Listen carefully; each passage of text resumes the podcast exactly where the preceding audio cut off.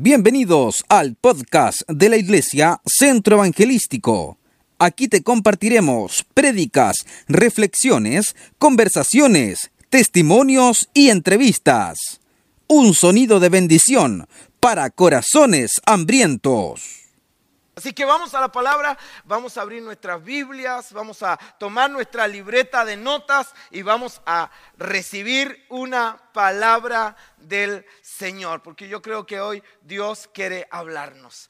He estado pensando que estamos en los mejores tiempos. Y yo no sé si usted lo cree conmigo, pero yo creo que estamos en el tiempo en el que profetizó Joel, que son días de derramamiento del Espíritu Santo. Si alguien lo cree, tiene que decir amén. No son días de tibieza, no son días de frialdad, son días de avivamiento, días donde el cielo baja a la tierra, días donde el reino de Dios se levanta. Esos son los días en los que estamos viviendo. Pues si creemos que son los últimos tiempos, entonces debemos aceptar que Joel dijo que en los últimos días, en los postreros días, el Espíritu Espíritu del Señor se derramaría sobre toda carne. Levante su mano al cielo y diga, estoy en los mejores días de la historia, estoy en los días del mayor derramamiento del Espíritu Santo. Y yo creo que nuestra generación verá la gloria de Dios derramarse como nunca antes se ha visto.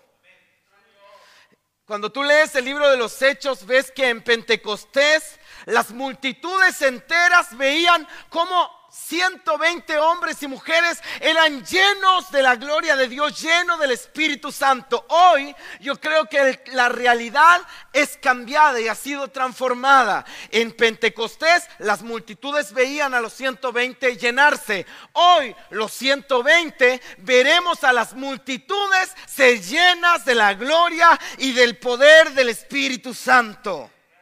Creo que estamos por entrar a un nivel de gloria mayor que viene una nueva unción. Repita conmigo, viene una gloria mayor.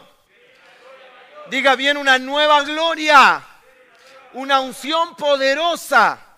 Y hay un principio que se repite en toda la Biblia, en toda la palabra que, que, nos da a entender que los mayores logros, las mayores victorias, los mayores milagros a veces vendrán después de las circunstancias más adversas de tu vida. Y hoy estamos enfrentando una situación difícil, pero terminado, pasado este proceso, tienes que prepararte porque la gloria de Dios vendrá sobre ti como nunca antes lo has experimentado. Ese principio se repite en toda la palabra, de Génesis a Apocalipsis. Y estamos viviendo un tiempo de pruebas, un tiempo de dificultad, un tiempo de crisis, pero luego viene una nueva gloria, luego viene la promoción, luego viene algo poderoso, luego viene una gloria de un derramamiento del Espíritu Santo que tú no te imaginas. ¿Por qué? Porque hay una gloria, Diego, que no viene del canto de la alegría. Hay una gloria que nace de la prueba. Hay una gloria que nace del dolor. Hay una gloria que nace de la aflicción. Yo creo que esta crisis, esta pandemia, no vino para quemarnos, vino para promovernos. No vino para matarnos, vino para promovernos.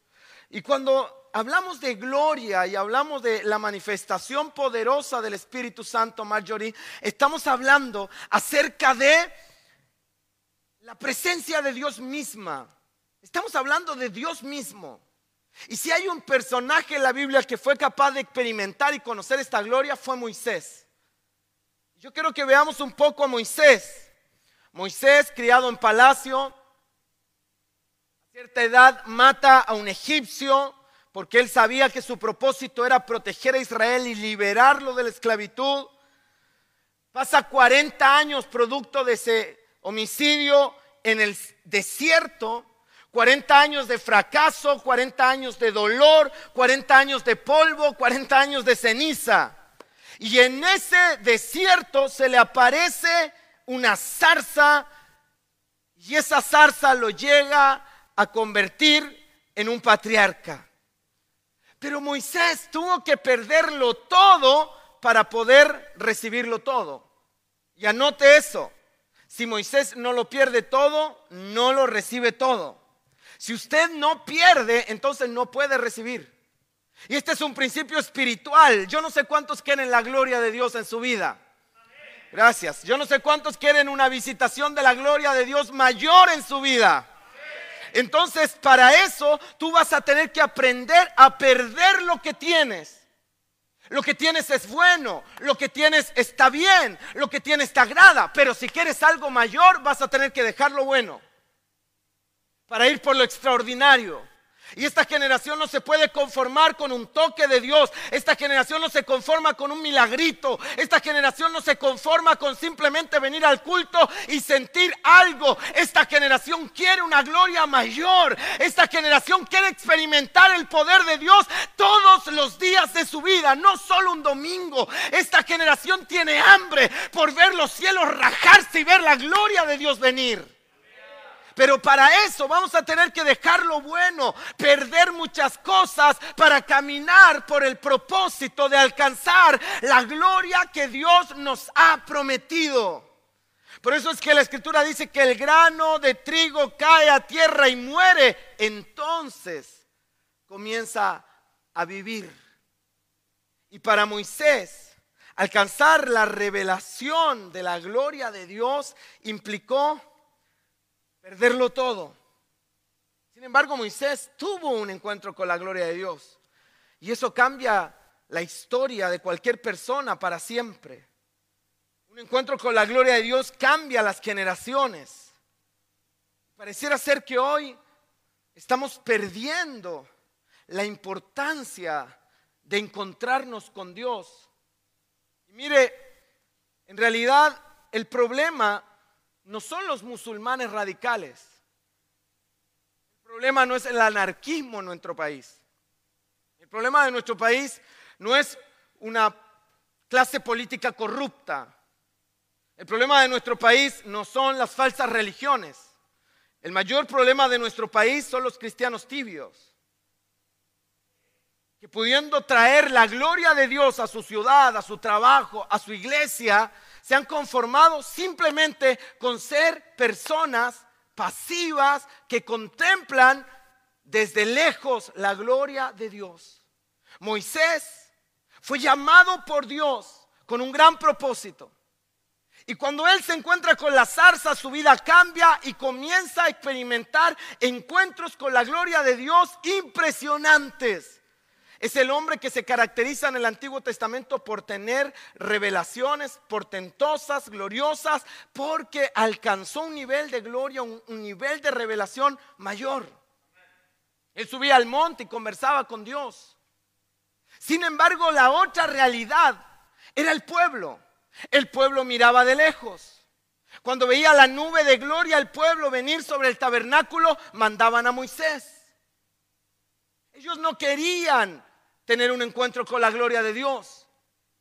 Porque tener un encuentro con la Dios implicará muchas cosas, pagar un precio, abandonar tantas cosas que, que, para nosotros pueden ser buenas.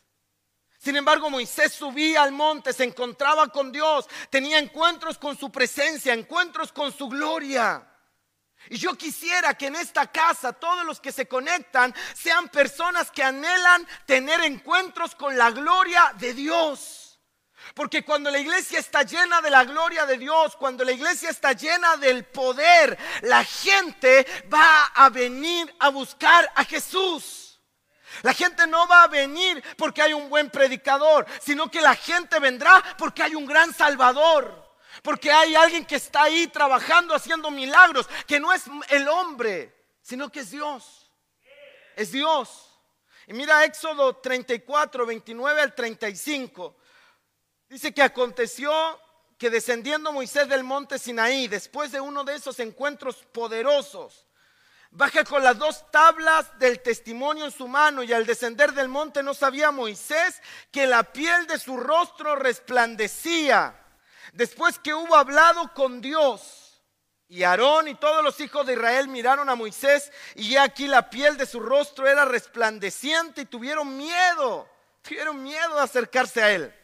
Entonces Moisés los llamó y Aarón y todos los príncipes de la congregación volvieron a él y Moisés les habló.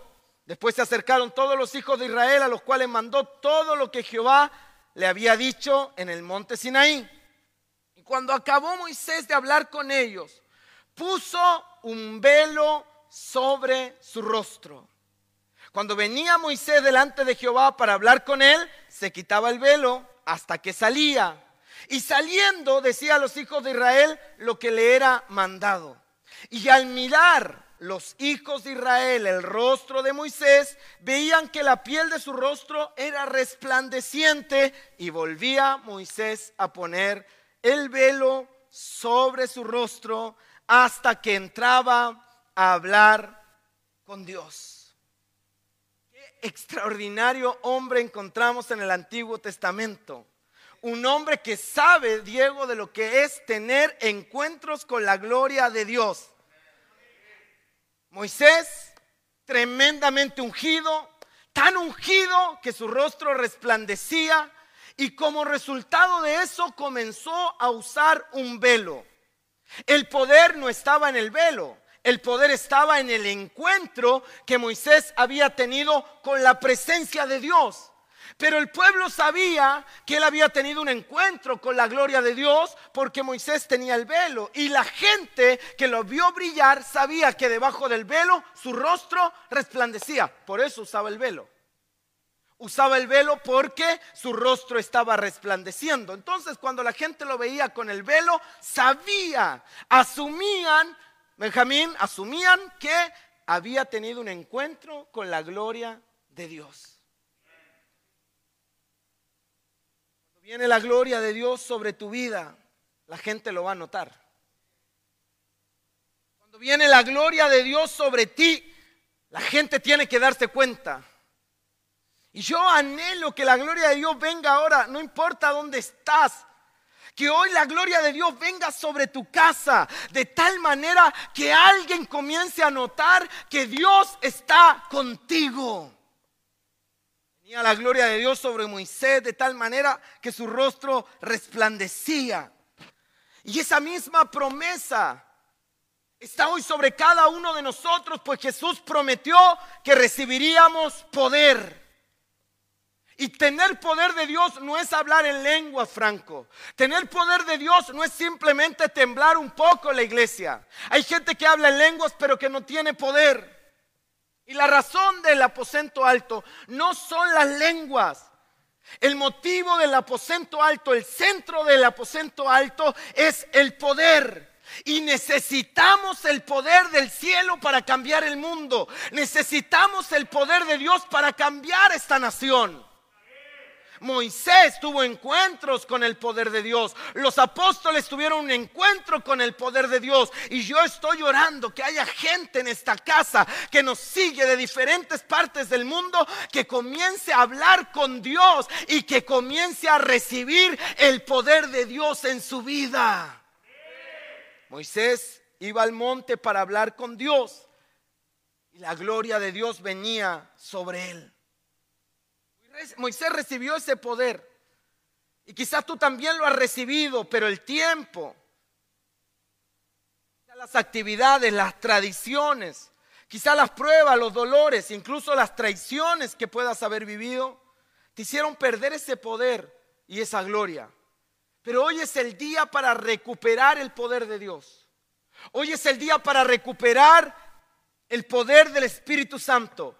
Hoy es el día para tomar la decisión de ir tras esa, esa gloria y perseguir a Dios hasta que me unja.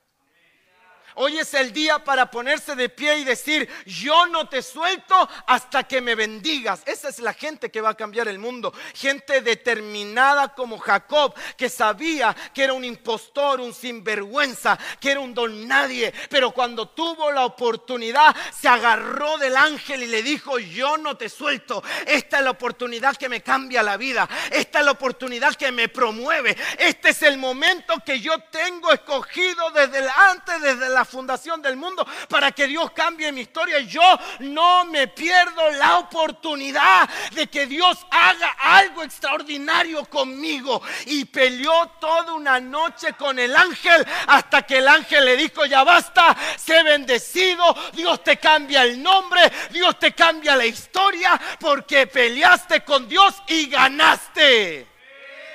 La determinación, esa determinación de pelear con Dios hasta triunfar. Es lo que nos va a abrir las puertas para poder alcanzar una gloria mayor. Yo no sé cuántos quieren la gloria de Dios. Hoy es el día para recuperar el poder de Dios. Escuché a Daniel Colenda, un evangelista en África hace un par de años, y él contaba que el papá de su abuelo Pablo, el papá de su abuelo Pablo, oró por su hijo que había muerto hasta que resucitó. Es la gloria de Dios, es el poder de Dios. Su hijo había muerto, estaba sin respiración, tenía seis años. Cuando le anuncia la muerte, él se encerró en su habitación y comenzó a orar hasta que el niño resucitara.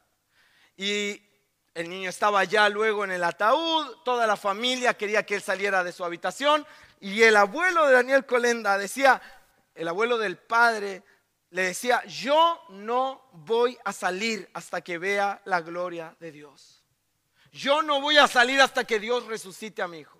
Y estuvo ahí luchando con Dios hasta que de un momento a otro el niño en medio de su funeral abre los ojos y le grita a su mamá, mamá, tengo hambre.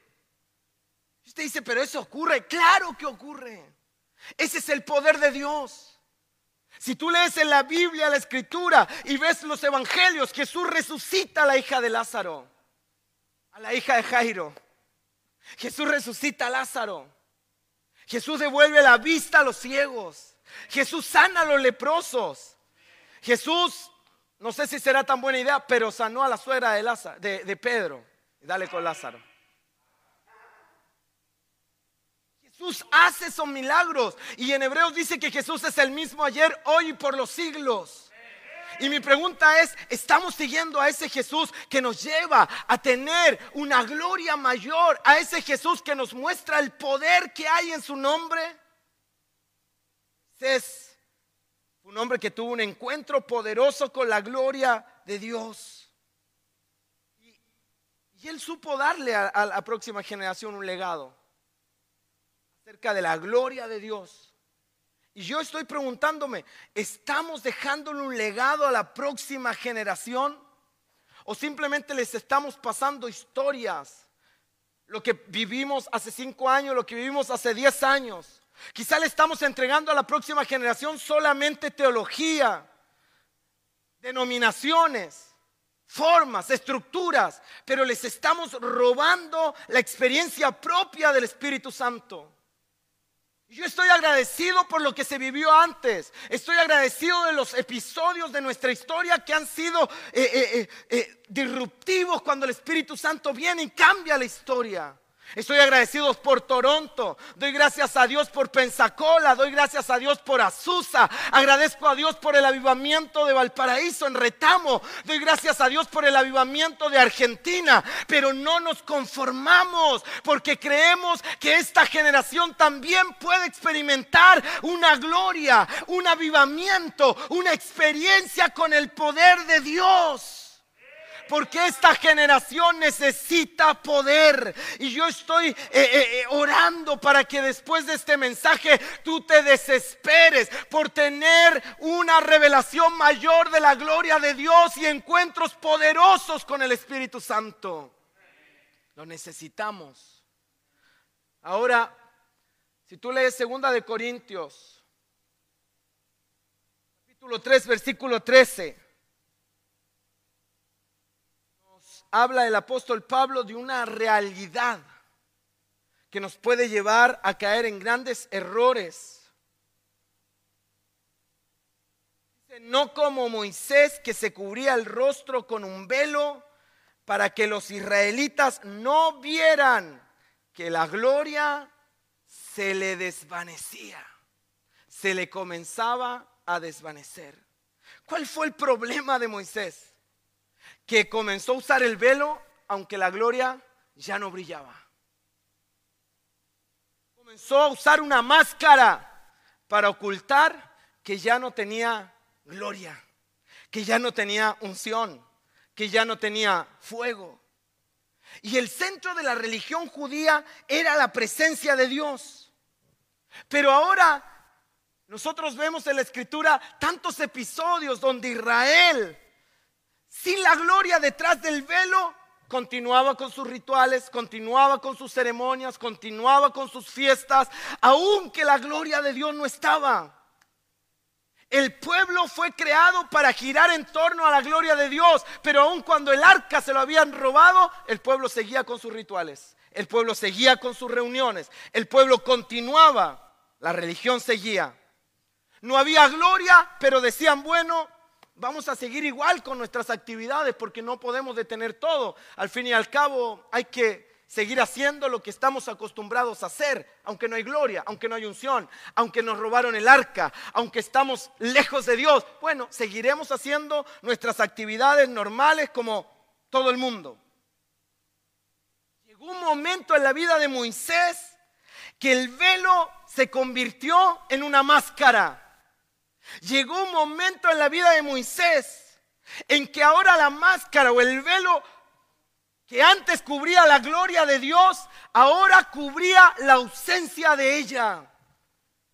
Y, la película La Máscara es una película del año 94 que muestra a un tipo que no era tan capo, ¿no es cierto? Era un, trabajador de un banco, eh, medio ridículo, torpe, no tenía eh, tanta gracia con las mujeres, hasta que descubre esta máscara y ahora recibe como un poder eh, de casi de superhéroe y comienza a convertirse en, en lo que siempre soñó ser.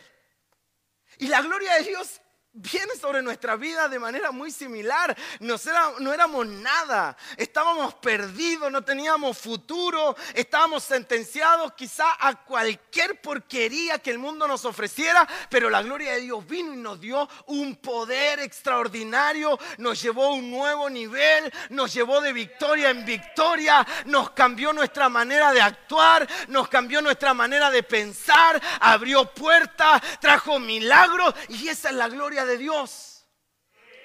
Pero ¿cuántos de los que experimentamos la gloria de Dios en el tiempo la perdimos?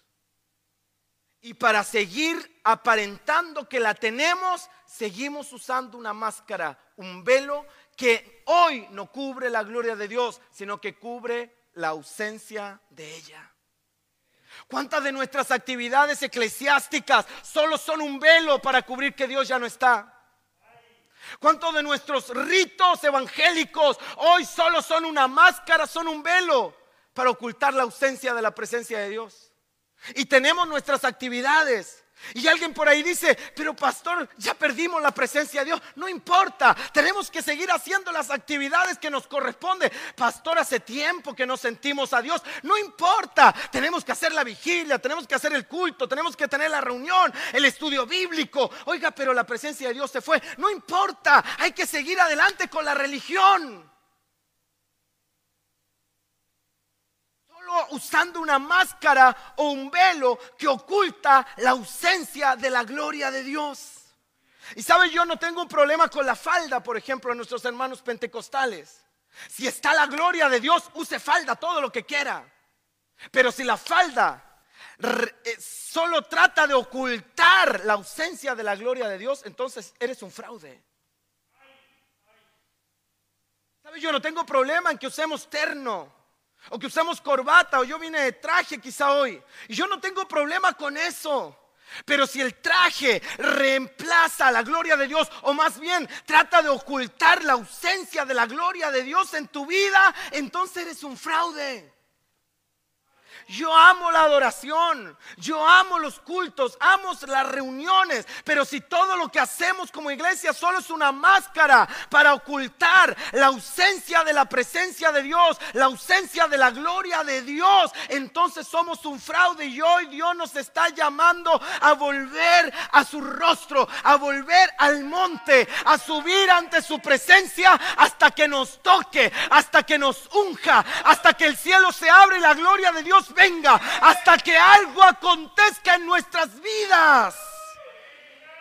Porque el que pide recibe, el que busca haya, el que llama se le abrirá. Venga, pruebe a Dios, golpee el cielo hasta que Dios le abra. Y le aseguro que algo poderoso va a ocurrir en su vida. Algo extraordinario Dios va a hacer si usted lo busca. Algo Dios va a traer sobre tu familia si te atreves a dejar atrás la mediocridad, el conformismo, la amargura, el dolor y te metes a buscar al Rey de Gloria. La gloria de Dios vendrá y tu vida va a ser transformada yo lo creo. ¿Alguien lo cree conmigo?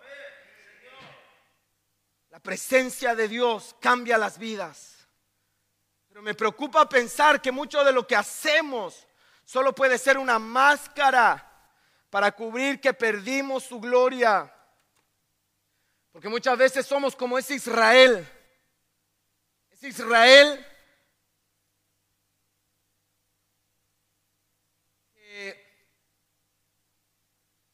gloria continuaba haciendo rituales. Que sin unción seguía haciendo sus fiestas solemnes. Seguía hablando como israelita, pero no tenía la gloria de Dios. ¿Cuántos evangélicos hablan? Muy bien, para la gloria de Dios. ¿Cuántos evangélicos hablan bien evangélicamente, pero perdieron la presencia de Dios? Y hoy su máscara es un lenguaje, hoy su máscara es una vestimenta, hoy su máscara es la Biblia Thompson más grande Solo una máscara porque perdieron la esencia y la esencia es la gloria de Dios en sus vidas. Moisés usaba el velo y ya no tenía gloria. Moisés usaba el velo y ya no tenía el resplandor de Dios en su rostro. Y yo hoy quiero invitarte a sacarte la máscara. Si perdiste la gloria de Dios, sácate la máscara y di, la gloria de Dios está desvaneciendo. Entonces debo volver al monte, a volver a brillar, a volver a estar con Dios, a volver a hablar con Dios. Porque el que más se engaña eres tú mismo mostrándote como que no necesitas la gloria cuando la perdiste hace rato. Lamentablemente, la iglesia ha perdido la gloria de Dios. No tenemos hoy las palabras de Pedro y Juan cuando dijo no tengo oro ni plata. Hoy ya no podemos decir eso. Hoy debemos decir tengo oro y plata. Lo que no podemos decir es en el nombre de Jesús levántate y anda. Hoy tenemos templo, hoy tenemos transmisiones, hoy tenemos mucha fama, hoy tenemos like, Instagram. Pero no tenemos poder para decirle al paralítico que se levante y ande. Y yo quisiera que la gloria de Dios viniera hoy sobre tu vida y que tú seas conmovido por el Espíritu Santo y Él te vuelva a llamar, a anhelar, a tener hambre por la gloria de Dios. Yo quise venir hoy día aquí a solamente a decirte, oye, hay algo que necesitamos probar. Hay algo que necesitamos seguir buscando. Hay algo que necesitamos seguir persiguiendo. Que la máscara o el velo que Moisés usaba para cubrir la gloria de Dios ahora lo usaba para ocultar la ausencia de la presencia. La ausencia de Dios. La ausencia de la gloria servicio puede ser una máscara. Tu actividad ministerial puede ser una máscara. Todo el trabajo que haces para Dios puede ser un velo. En algún momento era el servicio realmente impulsado porque tuviste un encuentro con la gloria de Dios y servías a Dios apasionado, corrías a las reuniones, no te perdías evangelismo, estabas en los puntos de prédica ahí gritando a los cuatro vientos porque habías tenido un encuentro con la gloria de Dios. Pero hoy sigues haciendo lo mismo sin gloria. Y todo lo que sigues haciendo en tu vida sin la presencia de Dios solamente es una máscara, es un velo que oculta, que trata de aparentar que aún hay gloria cuando tú debes reconocer delante de Dios que la perdiste.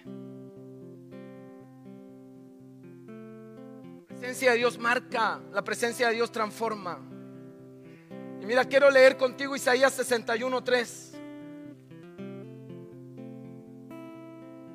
Isaías 61.3. Sé que hemos leído muchas veces Isaías 61, 1 y 2.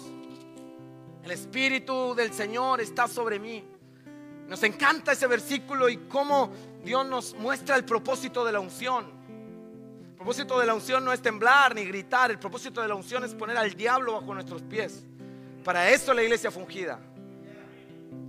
Y el versículo 3 nos da una promesa que es para este tiempo. Y Dios me habló esto anoche y yo quiero compartirlo contigo. Porque creo que es para muchos de los que me están mirando. Ordenar que a los afligidos de Sión se les dé gloria en lugar de ceniza.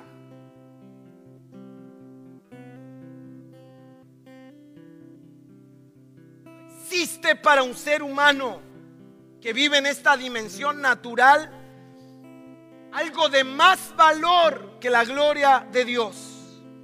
No existe. ¿Sabes qué? Puedes quedarte con este ministerio si quieres. Puedes quedarte con mi casa. Puedes quedarte con, con el auto. Puedes quedarte con todo. Mientras la gloria de Dios esté sobre mi vida, yo seré el hombre más feliz de la tierra. Quédate con todo lo que quieras, pero no puedo perder la gloria de Dios. lo que más vale en un ser humano no es la belleza corporal. Lo que más vale en un ser humano no es el título profesional que tiene colgado en su despacho. Lo que más vale en la vida de un ser humano es la gloria, esa dimensión celestial, esa dimensión eterna de Dios en nuestras vidas. Y muchos hemos hablado de la gloria de Dios. Otros han experimentado la gloria de Dios. Pero es hermoso cuando tú entras a la iglesia y venías al templo, cuando entras a tu habitación y la gloria de Dios viene sobre ti, algo sobrenatural cae sobre ti y comienzas a tener una intimidad profunda con Dios. Tus temores se van, tus enfermedades desaparecen, lloras y te encuentras con tu Padre porque ahí está visitándote. Comienzas a orar y sientes que la gloria de Dios viene. Y sabes que tú eres un pecador y sabes en ese momento que tú estás perdido. Pero que Él es tu refugio, que Él es tu fortaleza. Y luego de esos encuentros con tu gloria, tú estás seguro que no habrá pecador que no se salve. Después de esos encuentros con su gloria, tú sabes que cualquier enfermo se va a sanar. Después de un encuentro con su gloria, tú sabes que cualquier problema se va a resolver. Porque tú sabes que esa gloria testificó papá está en casa, tu papá está contigo. La gente generalmente habla de la gloria de Dios en el contexto de lo que la gloria de Dios puede darte. Pero la gloria de Dios es simplemente Dios, es su presencia. Y tener la gloria de Dios, por supuesto que trae beneficios. Está escrito que en su presencia hay plenitud de gozo. O sea, si yo tengo la gloria de Dios, viene la prosperidad, la bendición. Y todo por causa de la gloria de Dios, su presencia en mi vida. Todo es por Él. Todo es por Él. Todo lo que tenemos es por Él. Porque Él ha añadido bendición sobre nosotros. Yo quiero hablarte acerca de esa gloria. De ese nivel de gloria, ese nivel de la presencia de Dios. Que viene de las circunstancias adversas que viene de las cenizas, solamente del polvo, solamente de las cenizas. La traducción del capítulo 61, versículo 3, que me gustó más, dice que Él ha venido a ordenar que a los afligidos de Sión se les dé la gloria que proviene de las cenizas hay una gloria de Dios que viene del dolor. Hay una gloria que viene de las circunstancias adversas. Hay una gloria de Dios que viene de los fracasos, del polvo, de la derrota. Y yo quiero hablarle a todos aquellos que están sufriendo, que están llorando, que se han sentido solos, que se han sentido afligidos. Esta palabra es para ti. Es mejor que te prepares, es mejor que te alistes, porque la, la lágrima, la derrota y el fracaso que has estado viviendo son la antesala de una gloria poderosa que Dios va a traer sobre tu vida. Dios está a punto de visitar la fosa de los leones. Dios está a punto de visitar el horno de fuego. Y te va a mostrar que allí hay una gloria que viene de lo que se quemó. Una gloria que viene de aquello que perdiste. Cenizas en la Biblia representa aflicción, atribulación, dolor. Los profetas se vestían de ceniza, dice que se vestían de polvo y ceniza, porque estaban representando todo su dolor, toda su frustración, se sentían consumidos y reconocían a través de esa vestimenta que necesitaban ser levantados. Yo sé que muchos de los que vinieron a Cristo pensaron que una vez se entregaran a Él, nunca más tendrían un problema. La mala noticia es que se entregaron a Jesús y a las 30 minutos que salieron de la reunión o a los 5 minutos después de orar, el diablo los estaba esperando para darles duro. Que la verdad es que después de que nos entregamos a Cristo no se acaban los problemas. Jesús dijo en el mundo tendréis aflicción, pero confiad. Yo dije confiad. Confiad, yo he vencido al mundo. Viene una gloria de tu sufrimiento. Viene una bendición del dolor. Viene una doble porción del Espíritu Santo de tus cenizas.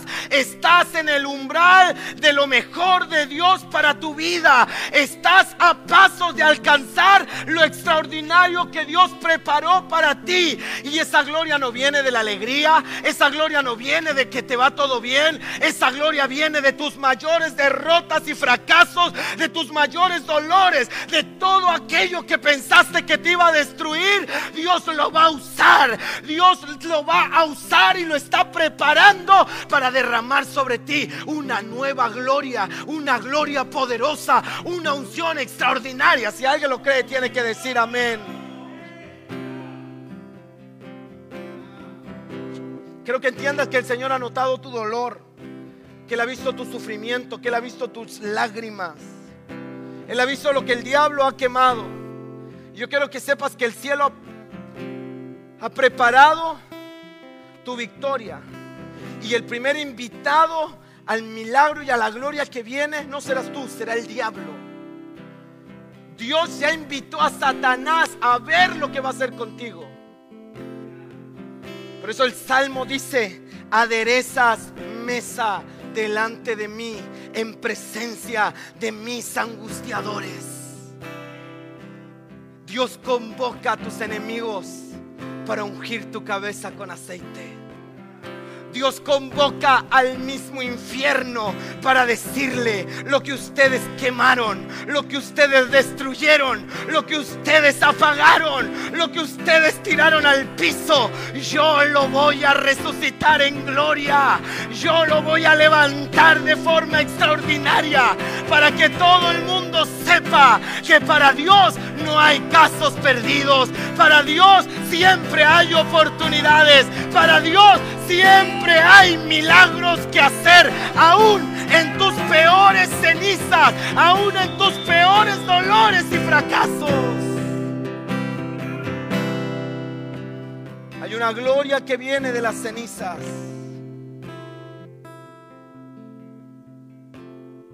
Gloria grande. Todo nivel de unción poderoso, extraordinario todo hombre que desea alcanzar cosas impresionantes, nunca Igor las podrá alcanzar sin primero pasar por las cenizas.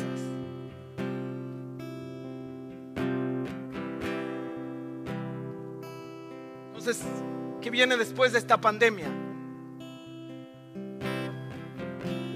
¿Qué viene después de las cenizas? Pero hay que sacarse la máscara y decir, ya perdí esa gloria, la necesito. Yo perdí su presencia, la necesito. no hace falta un velo, no hace falta mostrarme evangélico. Si soy un carnal, necesito a Dios. No hace falta un traje para mostrarme súper espiritual. Perdí a Dios, lo necesito. Si tengo que vestirme de cenizas, tengo que hacerlo. Si tengo que confesar que estoy en pecado, lo tengo que hacer porque necesito a Dios en mi vida. Hay una gloria que viene de las cenizas. Yo quiero darte cinco rápidamente razones por las cuales creo que después de esta pandemia viene una gloria mayor. En primer lugar, creo que viene una gloria porque Dios nos está enseñando a ser dependientes de Él. Dios nos está enseñando a depender de Él. Ya no sabemos lo que pasará mañana. Entonces nos queda solamente confiar en Dios. Y el resultado de la confianza en Dios es una gloria mayor. En segundo lugar, viene una gloria mayor porque nos estamos enfocando en lo prioritario. ¿Sabe cuánta gente nos ha escrito?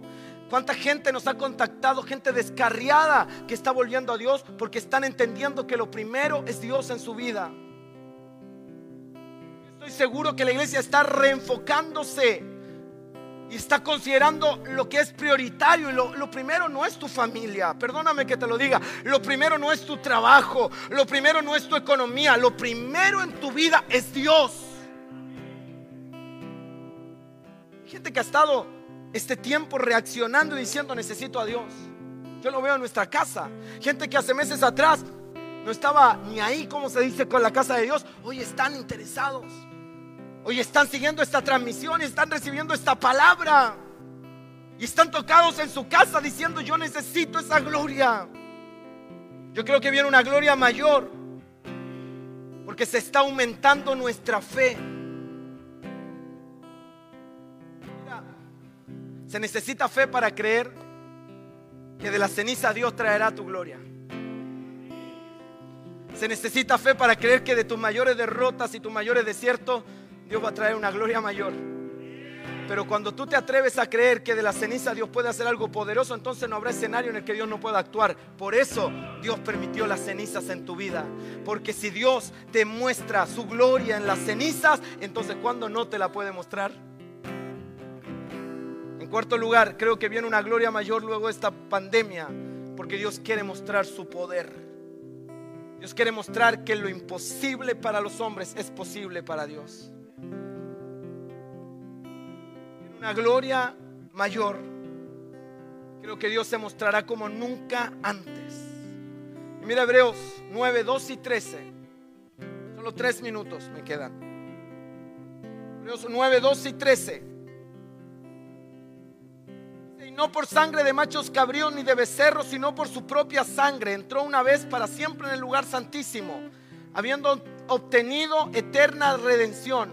Escuche bien, porque si la sangre de los toros y de los machos cabríos y las cenizas de la becerra rociada de los inmundos santificaban para la purificación de la carne. ¿Qué dice Hebreo 9, 12 y 13? Dice que en el Antiguo Testamento la gente era purificada no solo por el rociamiento de la sangre del cordero, sino también por las cenizas.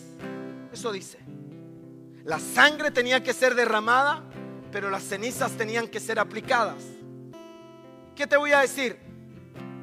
Tu purificación viene primero por tu redención a través de la sangre del Cordero de Dios, a través de la sangre de Jesús. Pero no solo eres purificado a través de la sangre de Jesús, sino que también eres purificado por las cenizas. Está aquí, ¿verdad?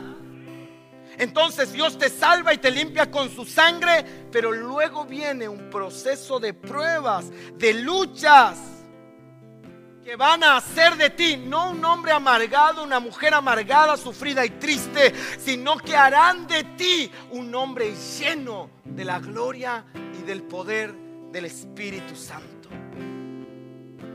Tienes que experimentar las cenizas para experimentar una nueva gloria. En Éxodo 9:8 Dios le da una, una orden a Moisés y le dice, toma las cenizas del sacrificio y espárcelas en el aire. Dice que cuando Moisés lo hizo, al instante, todos sus enemigos se llenaron de llagas. Eso quiere decir que la unción que viene después de ciertos tiempos de tribulación, de ceniza, es tan grande que van incluso a ser sacudidos los enemigos que hay contra tu vida.